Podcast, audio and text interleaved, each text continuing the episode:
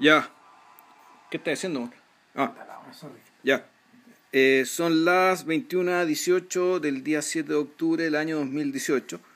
Esto es Civil Cinema número 347, las películas que no nos avergüenzan.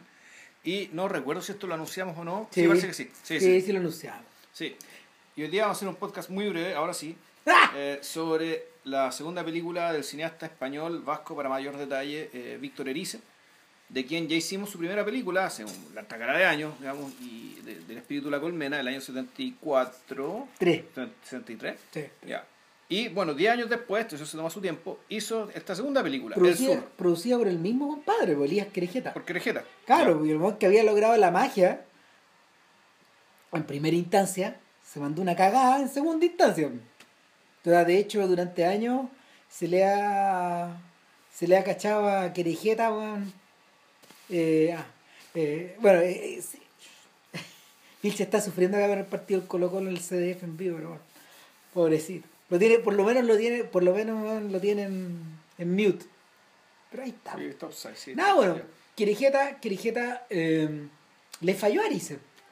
Los tipos planificaron un rodaje que era, eh, era probablemente excesivamente, era excesivamente largo en relación a las platas de que, a las platas que efectivamente tenían.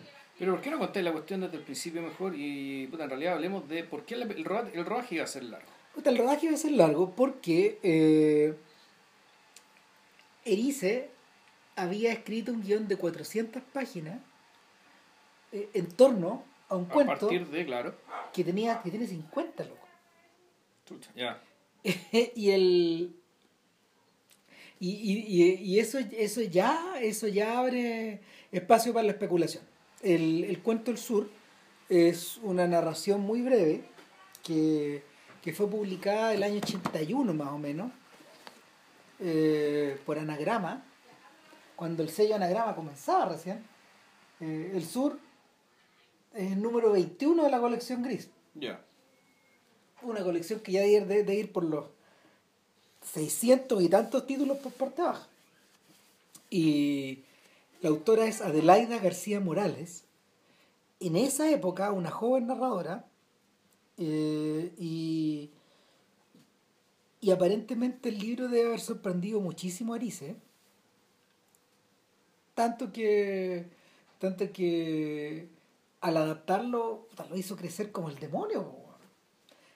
Ahora, cuando uno se lee, cuando uno se lee el cuento, eh, esencialmente es la misma cosa. Ya. Salvo algo que vamos a explicar después, digamos, pero, pero no es tan distinto. De ahí vamos a ir yendo y viniendo entre el cuento y el y el y la, y la película, pero ¿qué es lo que agregó Erice? Eh, yo creo que Erice creó una estructura cinematográfica para esto. Y una estructura cinematográfica eh, yo diría que muy diáfana, muy, muy fácil de seguir. El, el sur, para los que no la han visto, y si han visto, por ejemplo, El espíritu de la colmena o han visto El sol del membrillo, eh, se, se- se van a dar cuenta al ver el sur que eh, es una película, probablemente la película con narración, casi con narración más lineal o más convencional de Disney.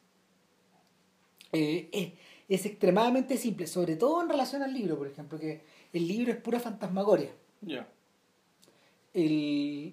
La narración de Adelaida García Morales es eh, cuenta, cuenta la historia de una chiquilla llamada Adriana, Le cambiaron el nombre en la a película. Estrella, eh, y cuenta la relación que Adriana tiene con su, con su núcleo familiar en el. Y este núcleo familiar consiste, en el libro, insisto, consiste en un padre y una madre, en una empleada de la casa y en una amiga de la madre llamada Josefa, Ya. que, que vive en la, que viví, que vive en la casa durante largos periodos. En la gaviota. Claro. Eh, la casa, la casa está ubicada en una. en una. mm, En el libro te dicen que, que, que ciudad es. No, no, el libro dice que es el norte también. Ya. Y que no es una ciudad demasiado, demasiado grande. Y que la casa está en un lugar bastante alejado. Ya. Para. yo viendo si la imagen, eso es Toledo, ¿no? Eh, y de hecho fue, bueno, todo lo que tiene que ver con, todo lo que tiene que ver, por ejemplo, con iglesia y todo eso fue filmado cerca del Escorial. Es que cosas se filmaron en el Escorial, hay otras cosas que se filmaron en Logroño. Sí. En, en Escaray, se llama el pueblo. Y en otro lugar más, que más, que más no recuerdo. Claro, pero entonces no, entonces no puede ser Toledo. Pero, pero... Pero claro, es como parecido, porque es, que, es que claro, lo que pasa es que... Ah, bueno, la, la película agrega otro detalle más que no tiene el libro. Le pone fecha a esto. Ya. La película dice otoño 1957. Exacto.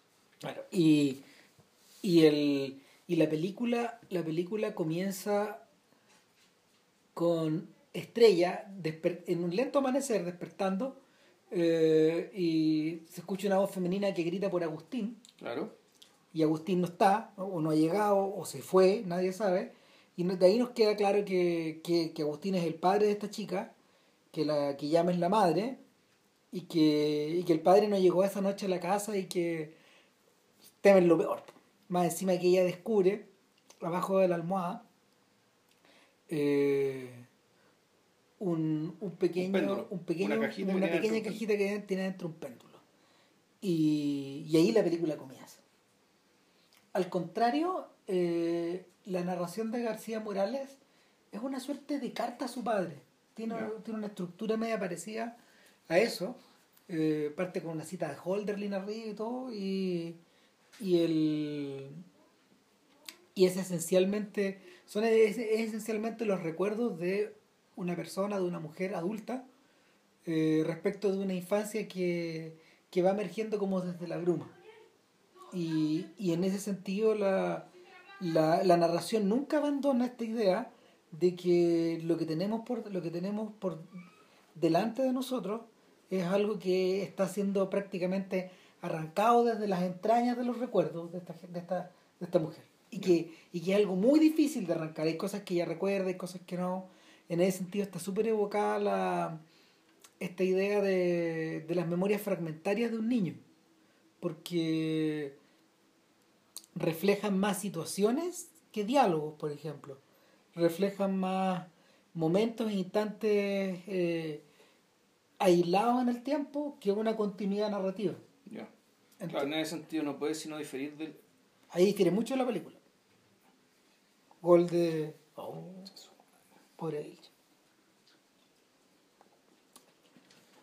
No, pues difiere caleta de la película. Porque el desafío que tenía el desafío que tenía Erice era mm, no necesariamente evocar esas sensaciones y esos sentimientos eso me llamó la atención sino que eh, establecer un marco para poder ir para poder ir narrando una relación de, de la niña con su entorno de una manera más o menos parecida a la al, al, al filme anterior ¿cachai? pero pero yo diría yo diría que de una forma mucho más yo diría que de una forma mucho más mucho más directa o sea de partida como o sea sí lo que pasa es la en realidad uno uno ve el sur la, a diferencia de esta cuestión viene soñada que me estás contando tú y bien, bien como de la y que, se parece a la colmena bien, viene aleatoria aparentemente la aleatoria aquí al revés aquí las cosas tienen una estructura súper clara eh, y esa estructura clara en realidad te dice de qué, es lo de qué se trata la película, creo yo. ¿Cómo puedes dividir la película en tercios? Es decir, los grandes capítulos de la película. Eh, en el fondo está naturalmente la presentación, la presentación de la niña y su entorno. Vamos a partir de, de a, partir de esta, de esta, de esta desaparición que cuenta Rabinete, que en el fondo la, la, película en realidad es un gran raconto. Claro. Principalmente es un gran raconto. Eh, es un gran raconto que el que justificaría una decisión con la cual termina la película y que supuestamente iba a ser la segunda parte de la película. Claro. La parte que no se filmó. La placa no la pusiste.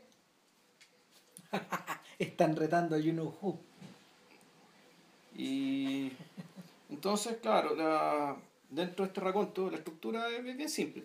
Está la presentación, presentación y apoteosis del personaje, digamos, que está ahí el momento de relación con su padre que en el fondo se termina simbólicamente culminando con la primera comunión, que está ahí el baile y una, y una secuencia de, felicidad plena, que el baile pasó doble. Ya.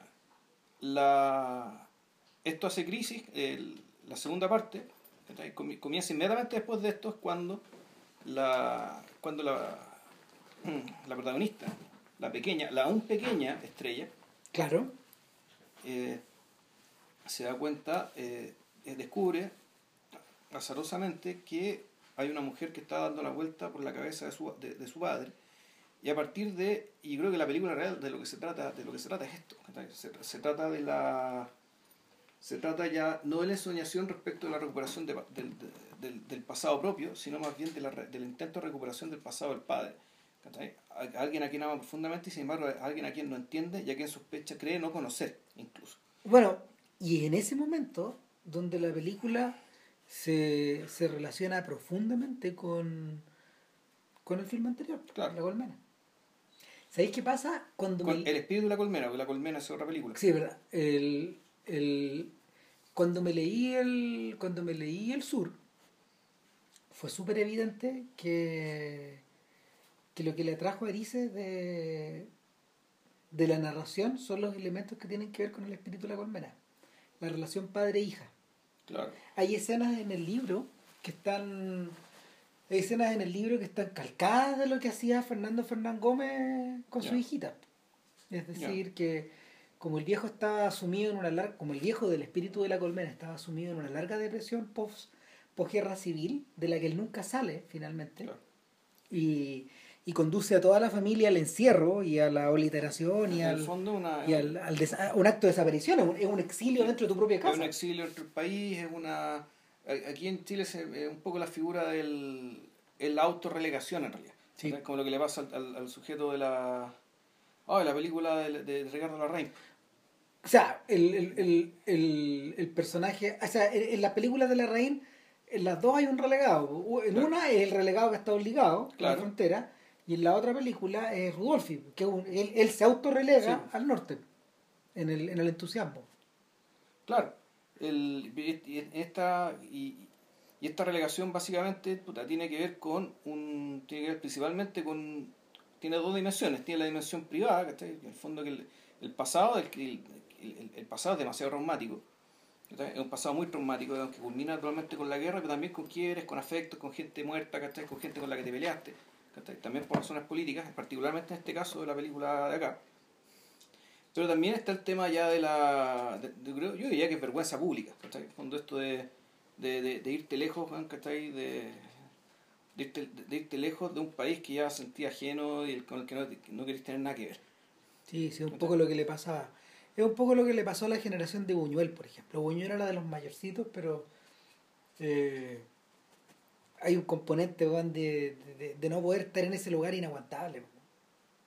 Y en el, en el caso de Erice, que vivió esto desde su infancia, yo creo que esos recuerdos son tan profundamente marcados por esa sensación.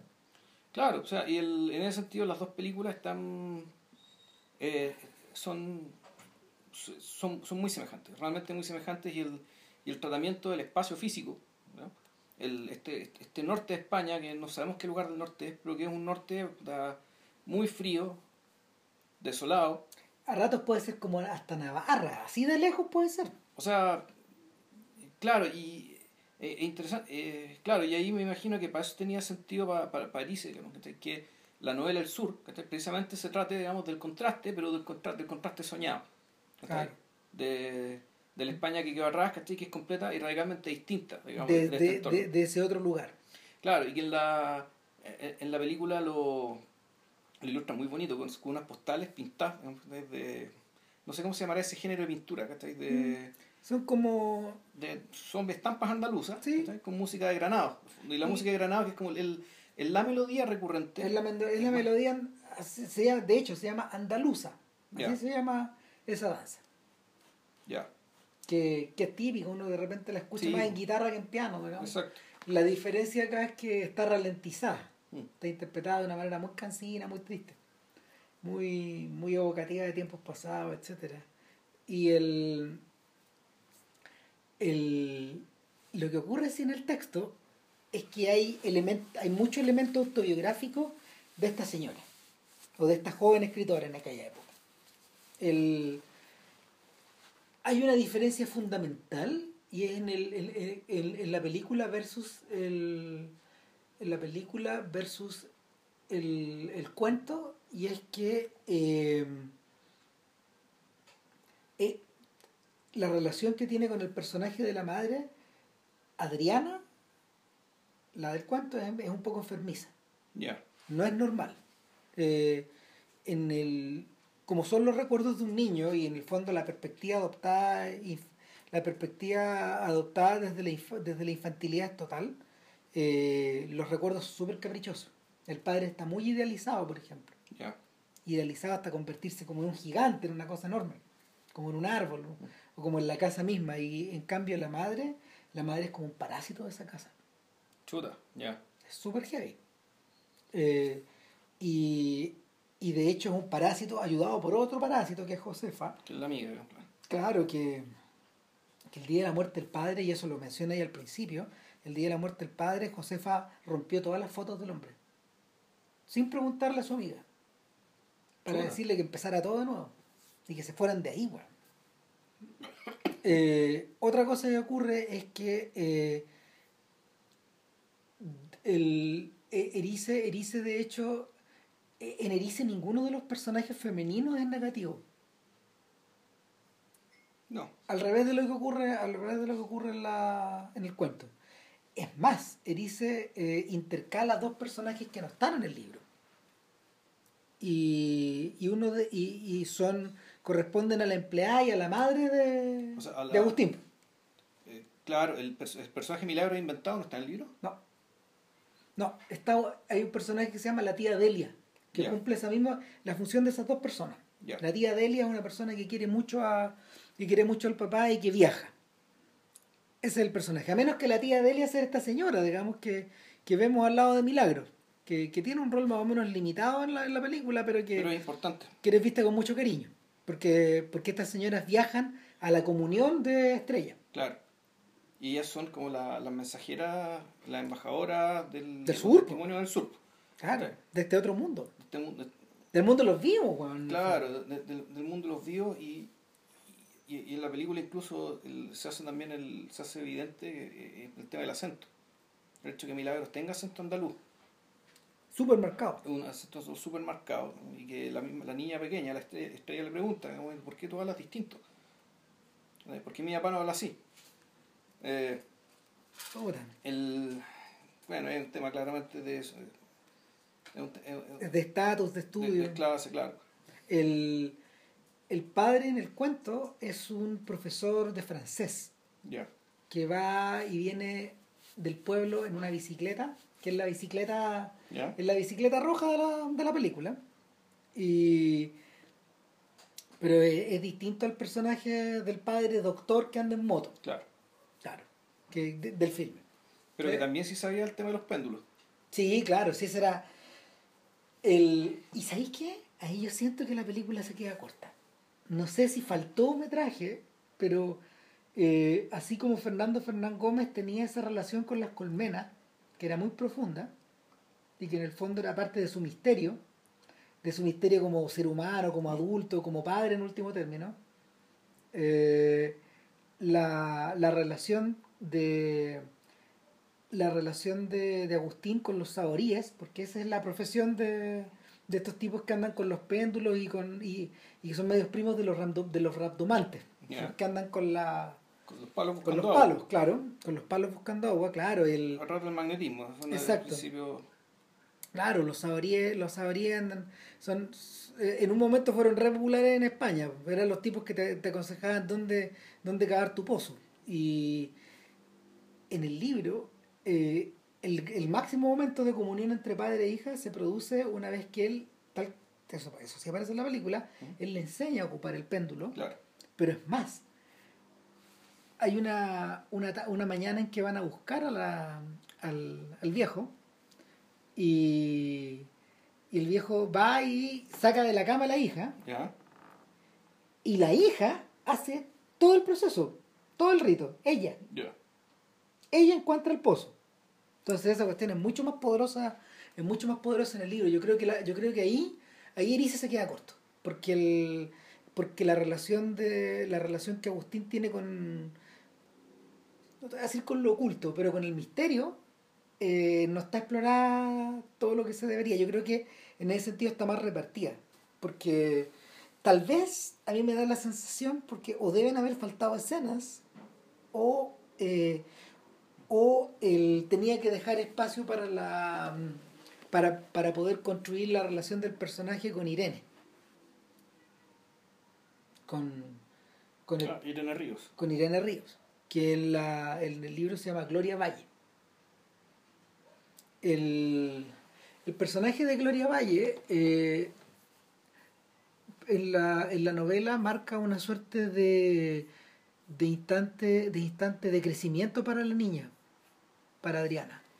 Eh, un día, y, aquí difiere un poco con lo de la novela, un día ella encuentra que su mamá está haciendo tiro una carta y el papá está arrodillado recogiendo los pedazos. Y, y ella alcanza a ver que en el sobre dice Gloria Valle. ¿Y quién es esta Gloria Valle? Y de ahí en adelante ella empieza a eh, atrapar todas las cartas de Gloria, rescata siete. Rescata siete cartas que, que, Gloria le manda de vuelta a su padre. Eh, y luego, cuando el padre muere, eh, se mete a la pieza y logra encontrar tres. y, y, en esas tres cartas ella logra establecer que, primero que nada, Gloria Valle fue, fue una enamorada de su padre y luego se da cuenta que fue una pareja de su padre y que y que hay un hijo de por medio. Ah, chuda, ya.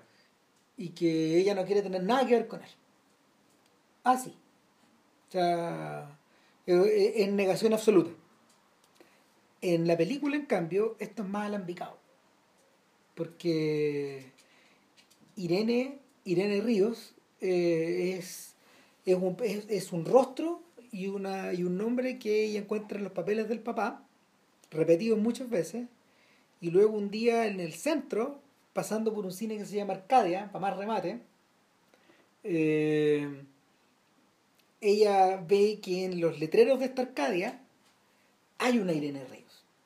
Y que esa, esa tal Irene Ríos, viendo las lobby cards, viendo las fotos del lobby, eh, esa tal Irene Ríos se parece al dibujo que ha hecho el padre, un poco de memoria, y, y luego Erice, Erice eh, bueno, muestra a la niña esperando que la función termine a ver si su papá sale, o si alguien sale, y, y él corta y adentro está el viejo viendo la película. Claro, ahí, ahí empiezan las elecciones respecto de...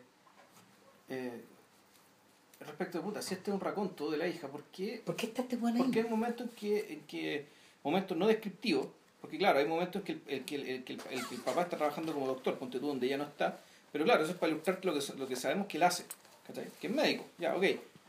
Pero claro, ¿por qué este momento? Eh, ¿Por qué este momento se, eh, aquí adoptamos la perspectiva de él, la, perspectiva del papá? Entonces tú a decir, bueno, esto, esto también es, una, es un supuesto, es, es, una ensoñación, pero después te das cuenta, un, perdón, una, una imaginación que tiene algo que imagina Estrella respecto a su padre.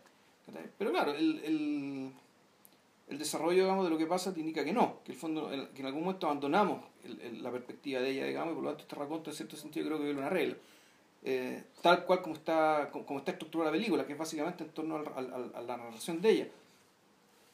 El, aquí yo creo que también nos encontramos con otra cosa que eh, también viene de la primera película y que va a aparecer en, en, otras horas posteriores después. La relación con el cine. Claro, en fondo la, la relación con el cine, mejor dicho, el.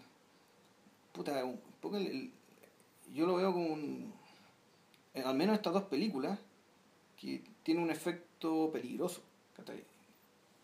O sea, el, es el cine, en este caso la proyección de películas, de la, proyección de estas fantasías, la que en el fondo hace que, eh, en cierto sentido, el personaje, los personajes cambian. En el caso de la niña, el espíritu de la colmena es evidente o sea, ella empieza a imaginarse cosas a partir de lo que ve en la película, eh, lo que en el Frankenstein. Y... Empieza a completar lo que no entiende de la realidad con esa weá. Exacto, o sea, es una. En el fondo es una herramienta que, que efectivamente te permite completar la realidad, pero también te puede llevar a lugares que eh, te puede llegar a, a pensar y hacer eh, cosas que después te puedas arrepentir. Sí. Bueno, también el, eh, el fruto espurio de estos mundos clausurados, donde, donde, donde tienes que compensar con la, con la imaginación, sea como fuere. Eh, mira, voy a hacer un flashback a un, a un, a un, pariente de Erice, que es Raúl Ruiz, el Raúl Ruiz eh, portugués.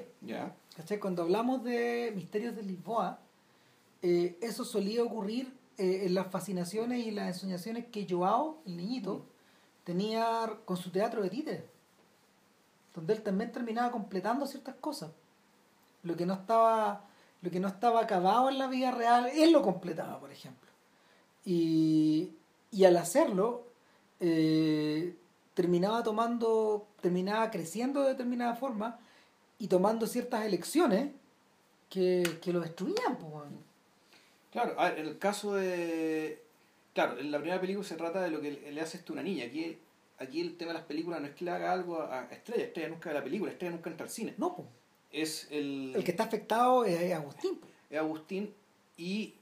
Eh, bueno, y acá la, la, película que está filmada es una película ficticia. Sí. Es esta, La Sombra... Flor en la Sombra. La palabra sombra, de nuevo, ¿no? O sea, dado el carácter sombrío de la, de, la misma película. Eh, y, eh, ya vamos a estar hablando de otro tema también. Pero esta es una película que se filmó ad hoc para esto. era necesario que la película tuviera ciertas características, que fuera un poco ridícula, un poco cliché. Eh, un poco barata, un, poco... un poco barata, pero que fuera al mismo tiempo algo no muy distinto en términos emocionales que de, la, de la, lo que uno podría suponer que fue la historia entre el papá y esta, esta mujer que ahora devenía, devenía actriz.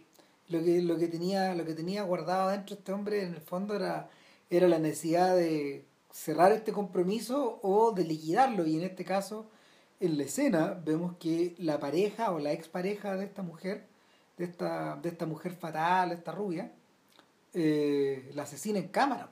Le pega un par de balazos. y ya para que se acabe esta weá.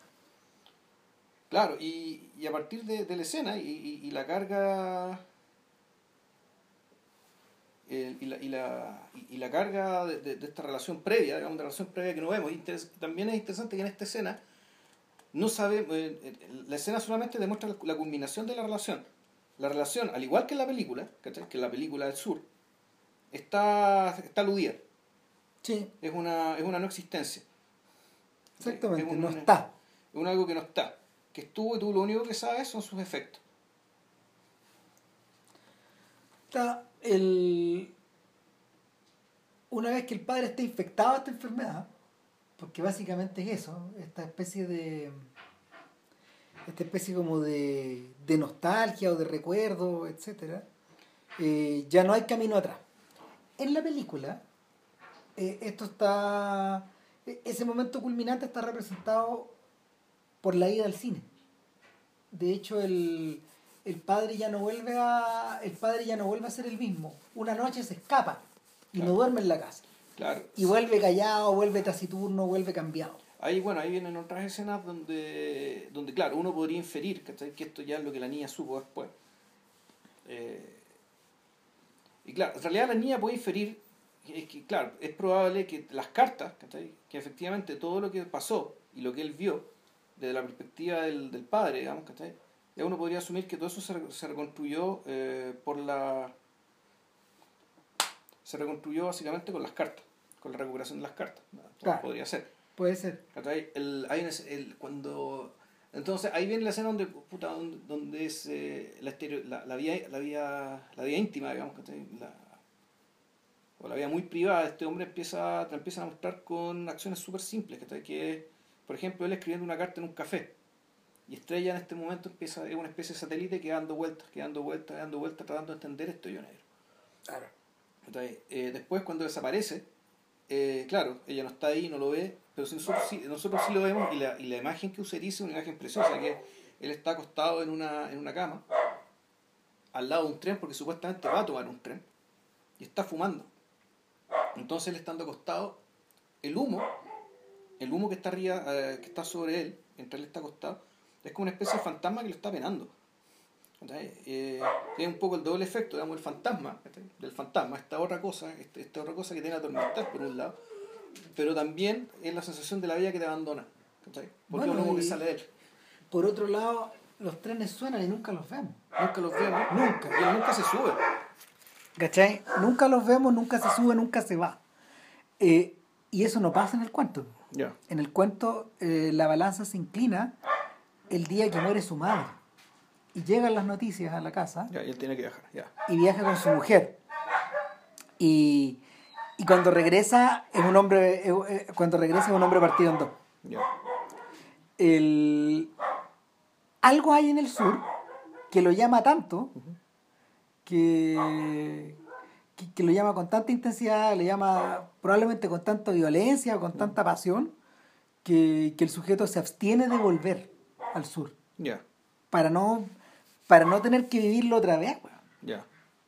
Y, y el solo hecho de regresar, nada más, eh, uno cree al principio que, él, que, que enterrar a su madre es algo doloroso, pero él no la había visto en muchos años. Entonces, eh, lo, que, lo que es tremendo acá es que es la, es la corporización de ese fantasma. Ya.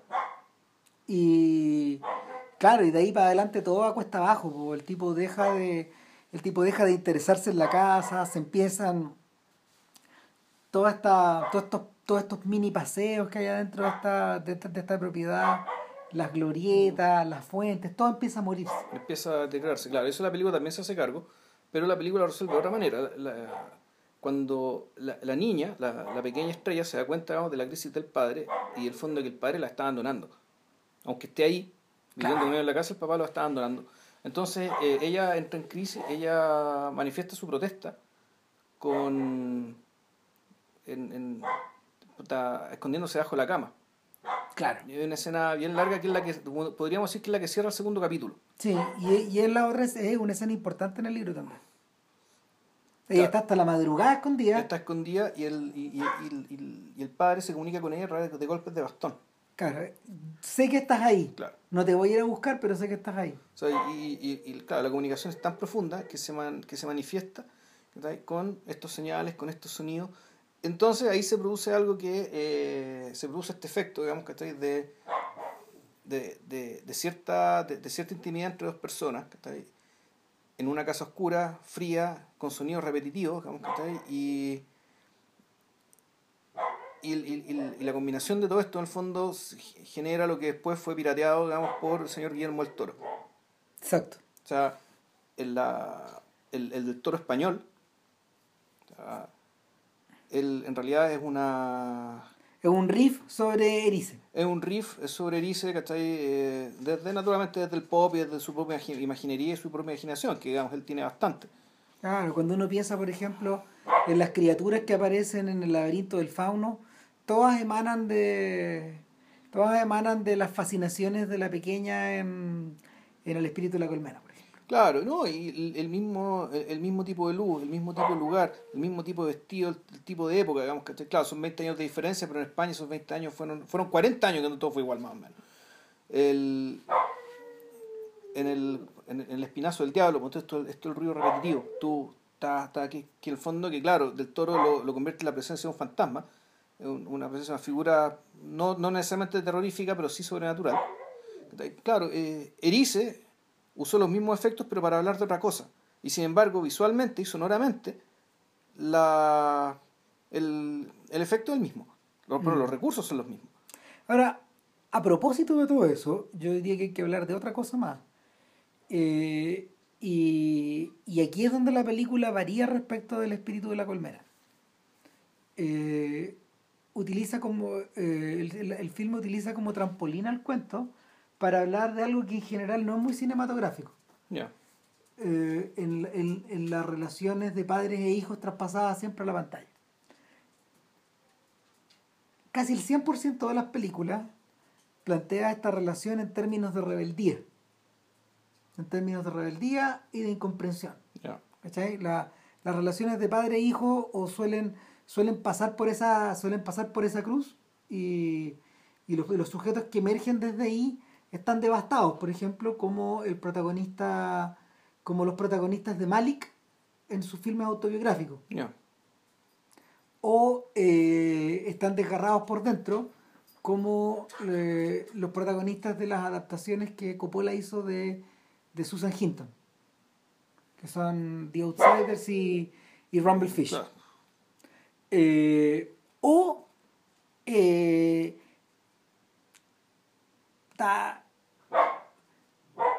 fallas, fallas garrafales en los padres o, instancias donde los padres en el fondo no encuentran su propio propósito, generan en los hijos vacíos al estilo de eh, Rebelde sin causa, donde, donde la oposición es salvaje y, y es casi animal.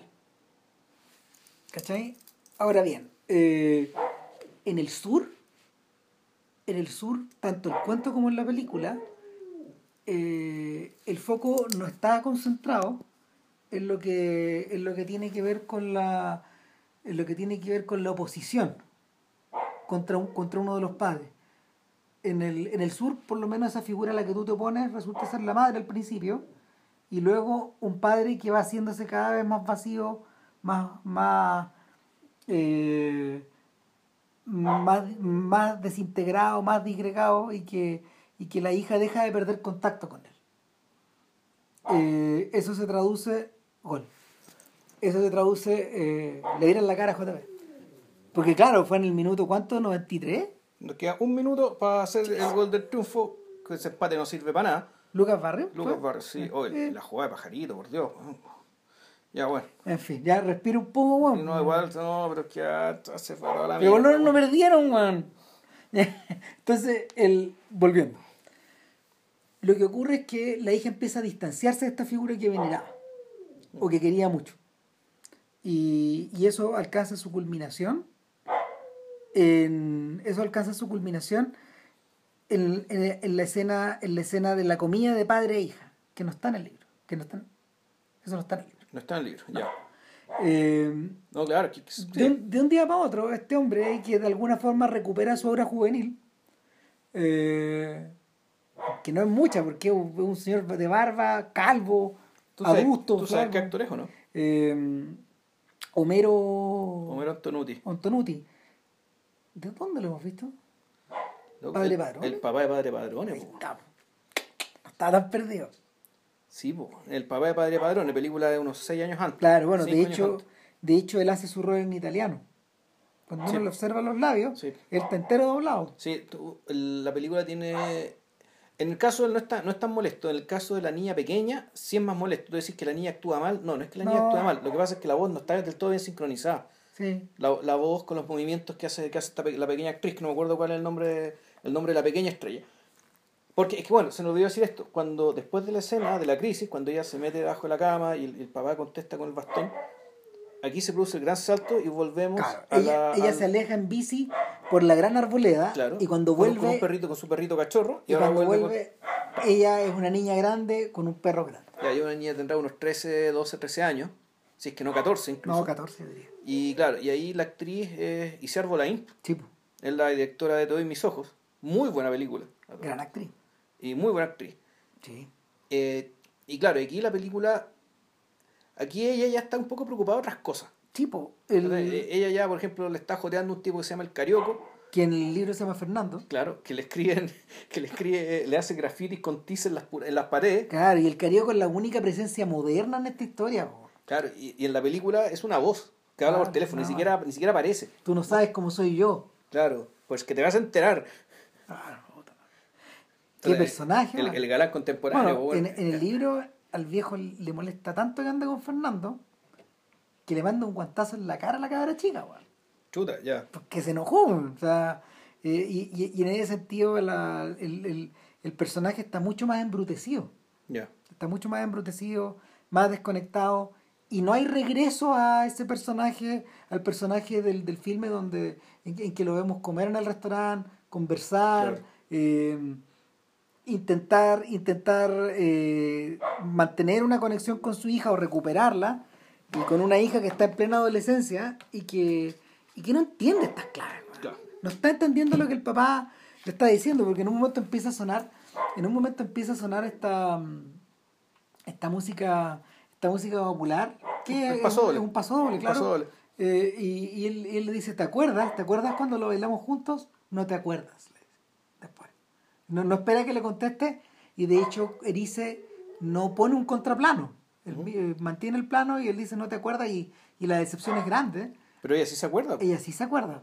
Ella sí se acuerda, pero, pero está la distancia. ¿cachai? Y, y esa distancia es tal que ella se va. O sea, e, ella se va y él, claro, y tú entiendes que él ya está con una actitud ya más juvenil, ya más reconciliada, porque básicamente él ya decidió morirse. Claro. En el fondo, él, él, el problema. él, tiene, él tiene el alivio, está con el alivio de la persona que ya sabe lo que tiene que hacer. E incluso, incluso cuando ese saber ese qué hacer implica el suicidio. ¿Ya? Pero la. la película está hecha para que la cuestión sea todo bien redondo. Incluso tú no podrías criticar eso. Este, el, el, hecho de que en el fondo el, la ruptura definitiva se produce con, con la misma música, la misma canción, digamos, que Con que se produjo, entre comillas, el matrimonio entre ellos dos. Claro, de hecho, de, hecho, estos novios que están bailando semejan al del padre y a la, a la, a la hija vestida de novia. Claro. Porque así le dice su. Claro, y se insiste mucho en eso. Cuando hacen la primera comunión, efectivamente, los niños cuando hacen las niñas cuando hacían la primera comunión. Se vestían como de novia. Como de novia, exactamente. Claro, antiguamente. Y la, la imagen es muy bella. Eh, sí, bueno, es una grúa que se, que se eleva. Dentro de una habitación. exacto. Claro, eh, es bien delicado la forma en que lo filman y, y, el, y establece, establece esta conexión, esta conexión, eh, quizás ese, puede, ese, por lo menos para mí ese es el centro de la película. Eh, tarde o temprano, tarde o temprano, eh, el lazo, ese lazo indisoluble que un padre tiene con su hijo en la infancia, en la primera infancia, se rompe y se, y se, y se convierte en otra cosa. El, ese lazo ese, ese, lazo pasa a una siguiente etapa.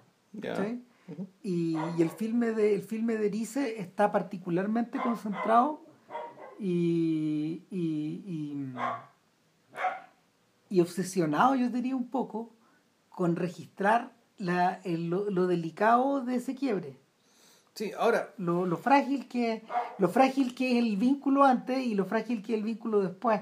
Y, en esa y, y el registro de esa transición. Ahora, yo creo que la, eso sí, el, yo creo que eso es cierto, pero el acento no está puesto en lo que tiene de en lo que tiene esto como de estándar o de común con todos los otros casos, digamos, donde sea el, el, el, que está, esto está preocupado del caso particular está preocupado de lo que tiene de extraordinario, digamos, ahí, eh, lo que, más que extraordinario, lo que tiene de, de propio, de único, por el hecho de que son estas personas, las, que todas las personas son distintas.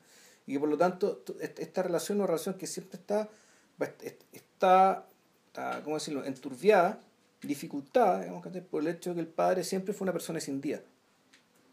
Y que básicamente su, su decisión, eh, su decisión a veces retrocedía, era más o menos contenida y en algún momento se desató. Claro, el, el, la transición no está, yo, yo creo que en la película la transición no está completa. A mí me faltan escenas del padre, pero por otro lado está este detalle bien, bien, bien, bien, bien, bien interesante y, y bien único que la película tiene, y es que el está la y, y Erice, Erice, a mí lo que más me impresiona es que Erice lo refleja con un clasicismo absoluto. Cuando uno observa el espíritu de la colmena, hay, hay cine de su época, hay cine de su tiempo puesto ahí. Hay cierta manera de filmar, cierta manera de atrapar las cosas. En ese, en, eh, eh, Erice, eh, Erice en esa época está muy hermanado con el joven Carlos Saura. En esa misma lógica, filmando medio parecido. ¿cachai? Están estos claroscuros, estos tonos ocres, todo ese tipo de cosas que son como de, de, de su época. En cambio acá, aunque permanecen los mismos tonos, permanece la misma mirada, eh, la forma en que está construida la historia es mucho más despojada, mucho más simple, mucho más clásica, mucho, mucho menos, llama mucho menos la atención sobre sí misma. Eh, y, por lo mismo te, te obligáis a concentrarte como en, en los personajes. Y el y una, y una, y una cosa que una cosa que ocurre al, al, hacer esa transición que mira es un estilo medio parecido al que John Ford, por ejemplo, tiene en Que ver de mi valle, que deben ser películas que le gustan mucho. Sí, no, cago. ¿Cachai? Eh, son, son filmes donde, a, propósito de ese filme que es sobre la infancia también, sí. y sobre la transformación de un niño en hombre, o, o, el, o el tránsito de un niño al final, hacia el final de su infancia, el tránsito que le espera a todos. Claro. ¿Cachai? Y, el, y en este caso, en este caso, eh, Erice se independiza de la narración, del cuento, y, se logra desembarazar de eso, que, y se logra desembarazar un poco de sí mismo eh, contando esta historia, pero el, el, momento en que el momento en que logra en que logra llegar al final de esta etapa, la película se le acaba, pues, weón. Y probablemente eso es lo más fascinante, weón. Porque, porque el viejo muere y Erice lo soluciona también a lo John Ford. Hay un plano de la, hay un plano de la ciudadela que Claro. hemos visto muchas veces, siempre al atardecer. Claro. Siempre, de manera, en unos atardeceres que son a dos chanchos, pues, Mm. donde son, son a los Zurbarán, weón. Si, si Zurbarán hubiera filmado cuadros de atardeceres, pues weón, filmaba Sí. puros interiores. Bueno, hay que decir perdón, que- pintaba puros interiores. Hay, hay que decir también, la, aquí hay una herencia pic- pictórica Fuerte. evidente. Tanto española como holandesa, diría yo. Sí, claro. Sí. El, esos exteriores son, esos exteriores son flamencos. Y los interiores, van puta, evocan a Murillo, evocan a Zurbarán, como te decía, sí. Caravaggio. A veces Eh, a Vermeer también. Sí. Y, el, y, y es un paneo que va de derecha a izquierda, Claro. donde, donde vemos la ciudadela, luego el, luego el lago o el río, eh, luego la bicicleta y luego las piernas del padre. Claro. Que, y, y- y en la cabeza sale el cuadro y alcanzamos a ver la escopeta. Una escopeta y una cabeza que muy sutilmente parecía ser que está destrozada, pero eso no, te- no se te lo muestra. No. Porque el tipo se disparó, se, se disparó un escopetazo. Claro, eh, eh, la escopeta es algo que solía utilizar para dispararle un poco al aire, porque Claro. en realidad nunca vimos que cazara nada. mujer. Claro. Trataba de cazar algo, pero. ah, Puta, no. Un ratón de ciudad. Y el. Y, y en ese, eh, en, en ese instante donde en el cuento, en el cuento la mm, la narración, la narración revierte, revierte ya a lo pesadillesco. Ella se describe a sí misma, la narradora, como alguien que está tirada como muerta en su habitación, donde ya en, en una, en una casa donde ya nada se mueve, y de donde la viene a rescatar la tía Delia, que se la lleva al sur. se la lleva al sur. Y Claro, en, el- en- en la película, en cambio, la, todo el comienzo y toda la prosa, es uno dice, uno cuando uno lee una, una segunda vez, tú te das cuenta que ella ya sabe lo que pasó. O sea, e- ella sabe que si el papá le dejó el, el, el péndulo, digamos, es porque el papá ya no, no va a volver más, no lo volverá a ver. claro. ¿ya? Y, y en cambio, la, todo el elemento eh, patético en el sentido del pato, digamos, del sentimiento, que está absolutamente cercen- cercenado en la película. Sí. Y volvemos al fantasma, en este caso fue el fantasma del sur, ¿cachai? donde vuelve a aparecer Granados, vuelven a aparecer las postales. donde vuelve a aparecer, donde, donde, donde por fin aparece una nueva foto donde de milagros ¿no? con la tía o con la madre, ¿no? con, con- con la madre de, con la- de Agustín, Claro, ya en Italia. Ya en Italia, pasando los chanchos en el Vaticano, estas señoras viajando, etcétera. Y, y claro, en el, ella en off, la narradora estrella va explicando que Milagros le ruega a la madre que, que se la preste por unos días para llevarla efectivamente al sur. No, es que además eh, estrella se enferma. Sí, Entonces, para cambiar de aire, literalmente cambiar de aire, un aire más cálido, digamos, que se, se la va al lleva sur. al sur, claro. Entonces ella hace la maleta y cuando está haciendo la maleta, ¡pum! la película se acaba, anunciando que se va al sur. Entonces, la historia, ¿qué es lo que dice la historia? Eh, es que la, la historia es, es que Heridas Querejeta básicamente se le acabó la plata, Tenía planificado un rodaje de 81 días, claro. rodaron 43. Eh, pero cuando tú, cuando tú miráis eso, decís, entonces este sur puta, adquiría volumen épico y era una película de más de tres horas. Claro. Pues la, la película así como está dura una hora y media, una hora veintitantos, Claro. una cosa así. Y claro, y donde uno infiere ¿cachai? que la segunda película iba a ser una especie de historia más o menos detectivesca, porque la hija al fondo viaja al sur a, sa- a saber de su padre, a seguir pistas como una, una factura telefónica para saber con quién habló, de quién es este teléfono y empezar a averiguar cosas. Principalmente conocer a Irene Ríos y conocer más cosas. ¿Qué pasó con el tema del abuelo? ¿cachai? Que era un viejo fascista de mierda, digamos, ¿cachai? que se iba pésimo con, con Agustín y por eso es que Agustín, otra razón por la que Agustín se fue, digamos, porque también quebró, eh, rompió con la familia, sobre todo con la figura paterna. Entonces, uno podría inferir que la película sí tratar de eso, una historia en parte detectivesca en términos de reconstrucción. Aquí vamos a reconstruir una personalidad, vamos a reconstruir una vida. Bueno, ¿qué pasa en el cuento? Ya. En el cuento, eh, Adriana viaja al sur y, y nada, como todo, como todo es tan brumoso, como todo es tan aludido, casi no se habla nada de la tía Delia. Pero lo que sí pasa es que hay, una gran, hay un gran recorrido en esta casa antigua, donde, donde antiguamente estuvo el padre. ¿Pero esto es en un pueblo particular o esto es Sevilla? No, esto es Sevilla, Sevilla. Sevilla, ya. La capital, como Claro. dicen. y, y, el, y de alguna forma eh, se vuelve a repetir esta sensación de, de entrar en el cuarto del padre que está puesta al principio de la película. Es como si empezara de nuevo esta historia. ya. Solo que efectivamente el padre ahora de verdad es un fantasma. Claro. De verdad ya no está ahí. Y hay que tratar de atraparlo de otra manera. Y en esta ida y en estas vueltas, ella averigua finalmente dónde vivía Gloria Valle. Y Gloria Valle era una vecina. Era una vecina del barrio. Que vivía en una casa muy grande, muy enorme. eh, y, que, y que está evocada como si fuera la. como si fuera la. La, la casa de, de- del espíritu de la colmena. digamos. Esta es una casa semi en ruinas donde ella y un hijo viven muy al fondo en unas habitaciones que todavía pueden ocuparse. ¿Cachai? Y, y lo interesante, Juan, es que esta Gloria Valle nunca aparece en el cuento. Mm. Nunca la encuentro. Es que ya no es necesario. Ya. A quien se encuentra es al niño. Esta chiquilla entra, Adriana entra y se encuentra con el chico y se hacen amigos. Y el chiquillo es un chiquillo que es parecido como, como ideal, como personaje al del ídolo caído, al niño del ídolo caído, de, de Graham Greene y de Carol Reed. De Carol Reed.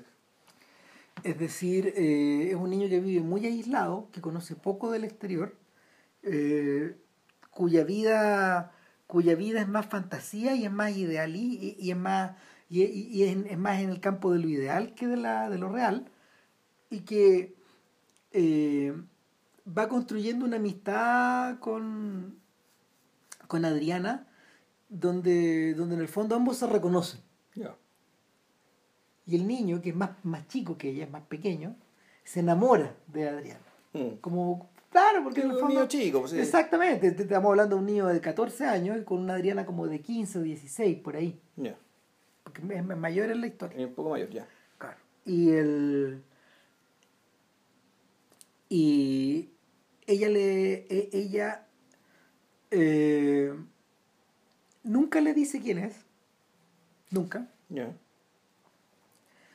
y un día descubre eh, un cuaderno que el niño tiene. De nuevo volvemos a la idea de Ya. descubrir lo que está escrito. Claro. Y ella lee en el cuaderno las cosas que el niño escribe y en el fondo es como si el niño estuviera eh, viviendo dentro de una novela de Stevenson. Y esta, y esta Adriana que lo va a visitar fuera un personaje novelesco. Entonces, eh, ahí el niño le confiesa su amor al diario y ella le devuelve el diario, pero antes le escribe yo también te quiero, yo también te amo, algo así como, como si ella fuera también un personaje de la, de, de la historia. Y, y, y nunca más lo vuelve a ver. Y, y de alguna forma esta especie de esta especie de baúl que se abrió Mm. empieza a cerrarse en la historia. Y, y los fantasmas atrapan, terminan por atrapar todo Ya. en la bruma. ¿cachai? Eh, en la película, en el guion, en cambio, es distinto. En el guion, eh, en el guion hay un personaje que es un mediador, que es el personaje de Fernando Fernando. Ya. Que un tío, creo. ¿no? No estoy seguro, pero pero el, pero no lo no se no se refiere a un- no se refiere a él así, pero pero es el, es el viejo que educó al cabro chico. Ya. A este cabro chico, al Claro. hermano. Y el que le metió todas estas fantasías en la cabeza. Ya. Entonces, eh, de alguna forma, de alguna forma, el- esta, esta referencia al sur se vuelve más y más y más espesa. Ya no estamos hablando del sur de España. Estamos hablando de los cuentos de los mares del sur. Ya. Entonces hay una al final del al final de la histo- eh, de los cuentos de los mares del sur y, y de esta sensación de de que en el fondo eh, siempre hay algo que es inalcanzable en tus fantasías o en tus relaciones o siempre hay una siempre hay una barrera que no se puede atravesar que finalmente es la barrera de la subjetividad del otro nomás eh, y ahí engarza eh, por lo menos ahí en eso engarza con algo con algo que, que sí hace al sur muy especial en, respecto de las otras películas de padres e hijos. Y es que como te decía hace un rato atrás, casi todas esas películas se plantean en términos de rebeldía. En cambio, el sur utiliza algo que se ve rara vez en las películas. Es la sensación de que tú... De, yo, yo me acuerdo haberlo visto en Los 400 Golpes, por ejemplo. Es la sensación de que tus padres llevan una vida separada de ti. No sé si ustedes se acuerdan del momento en que eh, Antoine anda carreteando con su amigo Robert Lachenay, que no me acuerdo cómo se llama el personaje, pero es Lachenay, el amigo de Truffaut, y ven en la calle a la mamá de, de Duanel besarse con un sujeto que el niño no conoce. Que no es el padrastro. Y ambos se ven, madre e hijo, se miran y nadie dice nada. Y el niño no la acusa. Y se transforma en algún, primero que nada, en un secreto, pero además se transforma en una pero además se transforma en una en una en un momento esencial de, de, reconocimiento de que de que tu padre y tu, y tu madre eh, no son una extensión de ti son el otro también.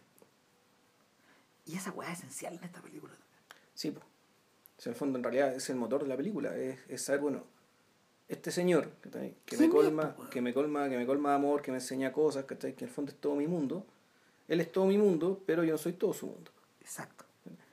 Y, y, el, y, el, y, el, y ese paréntesis al que tú no tienes acceso y al que nunca vaya a tener acceso totalmente, no importa cuántas cartas leas, cuántos recuerdos guardes, cuántas cosas te cuente Milagros, porque Exacto. la conversación con Milagros también es muy importante en ese sentido. O sea, entre las conversaciones con la madre, las conversaciones con Milagros, y claro, las cartas, las inferencias y las apariciones fortuitas, la película, Claro, efectivamente lo que, lo que, lo que está haciendo, y Ramírez da clavo, de en el fondo hay que cerrar la película, es, es sobre, bueno, pero ¿por qué esta niña puede pretender o creer que puede saber todo sobre su padre? Eh, porque, bueno, eso es imposible, eso es algo lo cual no tiene derecho y la película en realidad se trata del aprendizaje este. Bueno, en el, en el cuento eso está expresado como un lamento y es terrible leerlo, mm, porque, porque cuando tú vas leyendo página a página vas mensurando el dolor de la escritora el dolor de esta señora. Independiente cuánto de personal haya en García Morales al, contar esto. Claro.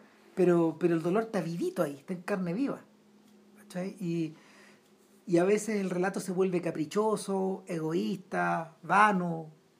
Está muy bien logrado eso, pero también tú sentís, chuta, diablo, este, este es un escritor muy joven que está soltando la llave del agua caliente y se está quemando, man. Se está muriendo este man. O sea, el, escribir estas jugadas deben haber sido muy tremendas. La, García Morales en su vida real era una persona eh, que negociaba para sí misma el silencio. Y, yo creo que eso debe haber dejado también una huella muy grande en la relación con Erice. Ambos tuvieron un hijo. Sí, si fueron parejas, eso no sé. Pero ella no conservó el hijo después de la separación. Erice vive con el hijo hasta el día de hoy. O, vivió durante toda la infancia con el niño. Hasta que el niño creció, naturalmente. Claro, Erice ya una persona mayor. El, y no es tanto mayor. Yo creo que el hijo en este momento debe tener como 21 años. Chuta, ya. Porque ellos convivieron un largo tiempo. O sea, aparentemente no eran pareja en la época en que se grabó. En que se filmó la película. Sino que fue después. Ya.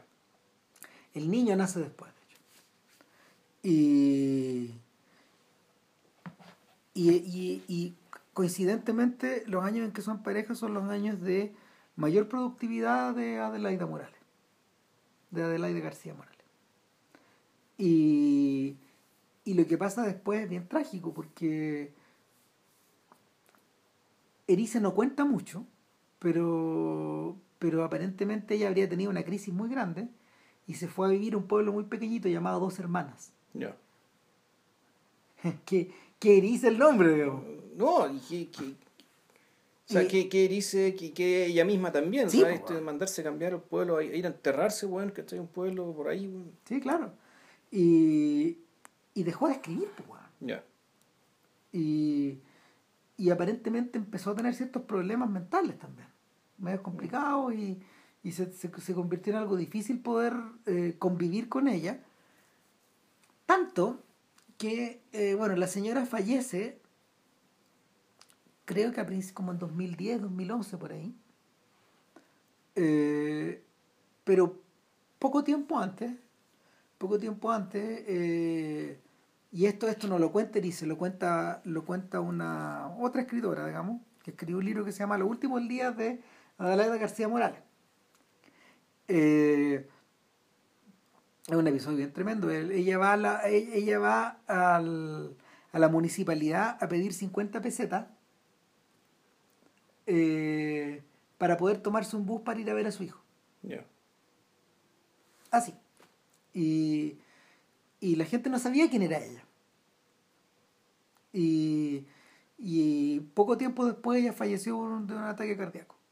Y el y este ella escuchó ella escuchó a través de una persona que un conocido común esta historia y decidió hacer un libro en torno a eso, pero el libro que dejó muy consternado a Erice, no es un libro biográfico, es una ficción armada en torno a ese episodio. Un episodio, Claro.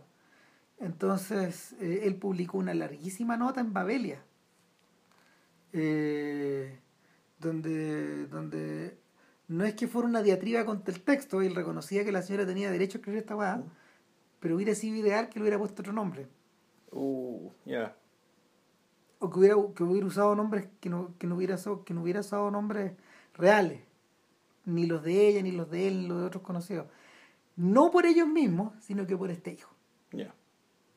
Y ahí volvemos al tema del sur mm. trágicamente. O sea porque porque Erice hace, hace, referencia de hecho a, a este niño que de alguna forma eh, inevitablemente va a experimentar una herida el día que empieza a ojear ese libro. Que no es sobre su mamá, porque además la escritora del libro deja claro en un texto que es como un epílogo que esto es ficción. o sea, en, ese sentido ella, ella, ella asume que esto no es verdad. ¿cachai? Pero ¿cómo poder, cómo poder en la mente del hijo de ambos separar esta weá? ¿Cómo negociar eso? En la medida de que tu madre efectivamente se convierte en un otro, separado de ti, porque ella elige vivir de esa manera también, no sé. No sé, es bien trágico.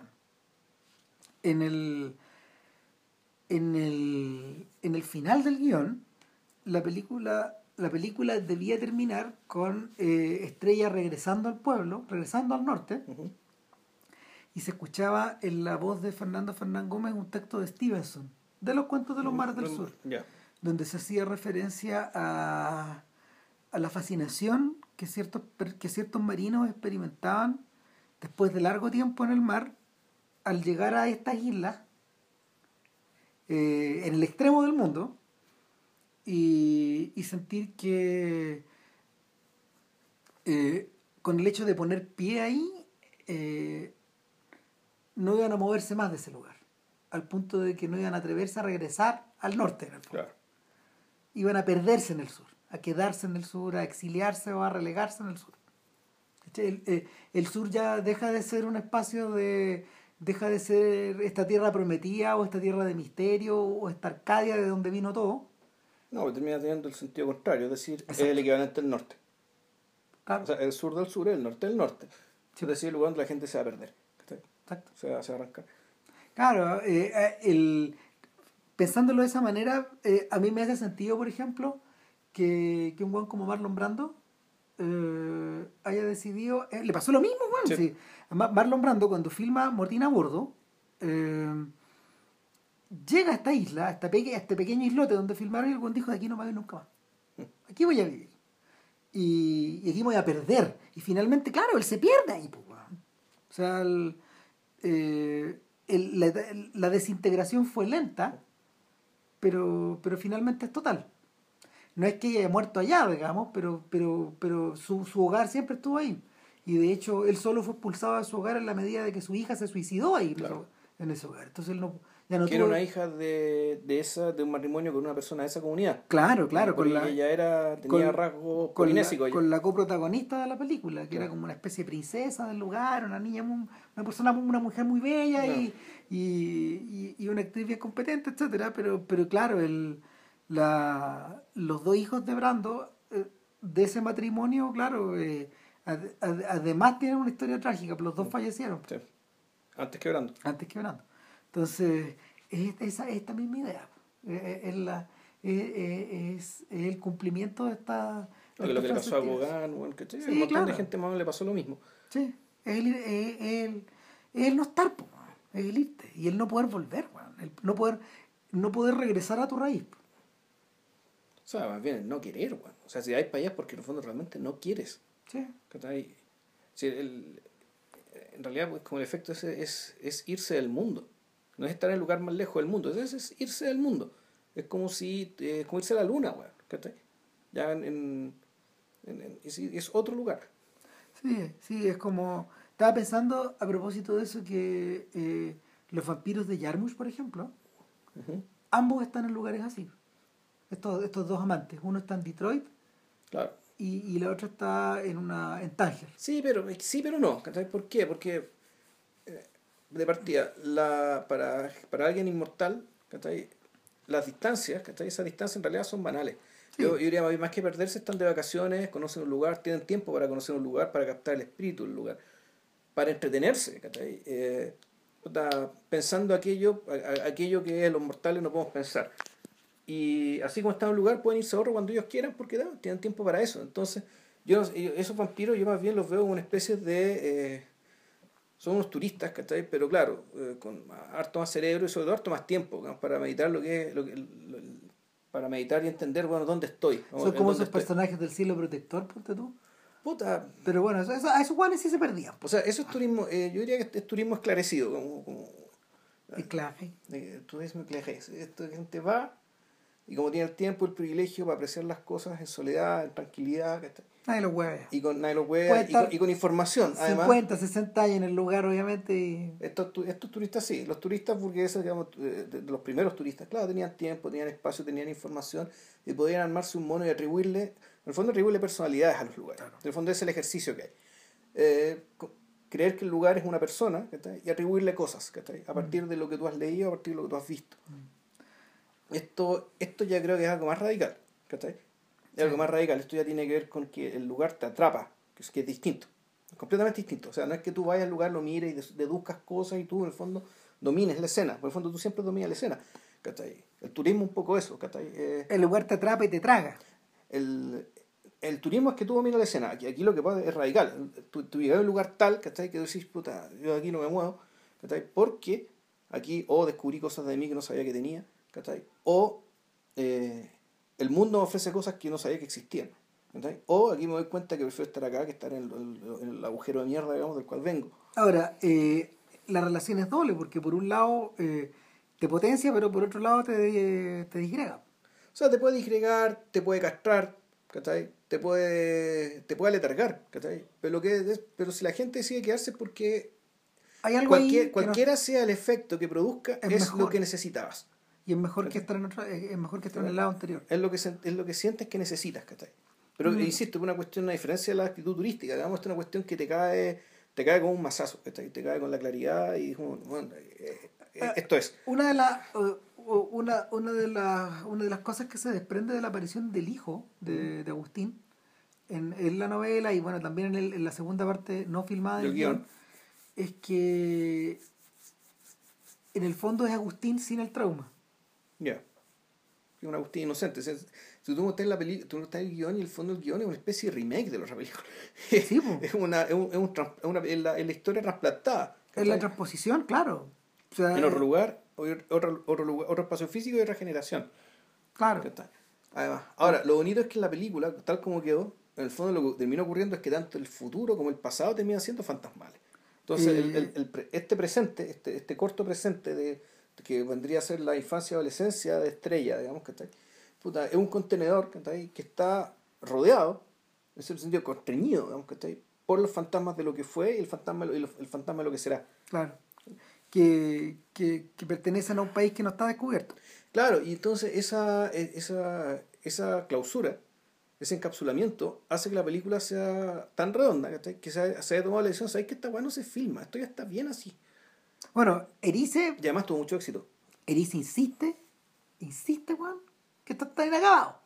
Claro, y pero, y pero, pero, él decidió no filmarla porque efectivamente la relación con, con Querejeta parece que se deterioró. Claro, o algo pasó, todo. que acabó todo, que de fondo sé que ya no puedo filmar en estas condiciones. Y él insiste que esté inacabada, pero la película, la, la, el público... que está cerradísima. El público la recibió y la entendió tal cual así como está. Bueno, es que además, puta, además está, además fue estrenada en el 83, mm. precis, lo bastante separada de la muerte de Franco. Claro pero al mismo tiempo no tan internada en los 80 como para, como para perder ese foco que todavía estaba vivo. Claro. Este, este, este, este es el fondo del caldo de cultivo de donde emana tanto el espíritu de la colmena como cría cuervos, como un montón de guas parecidas. Eh, sí, claro. O sea, bueno, de hecho, este es posterior, pero el, el, tema es que además la película te hablaba en España que todavía estaba viva. Es que eh, yo creo que este es uno de los últimos momentos en que lo podía atrapar. Exacto.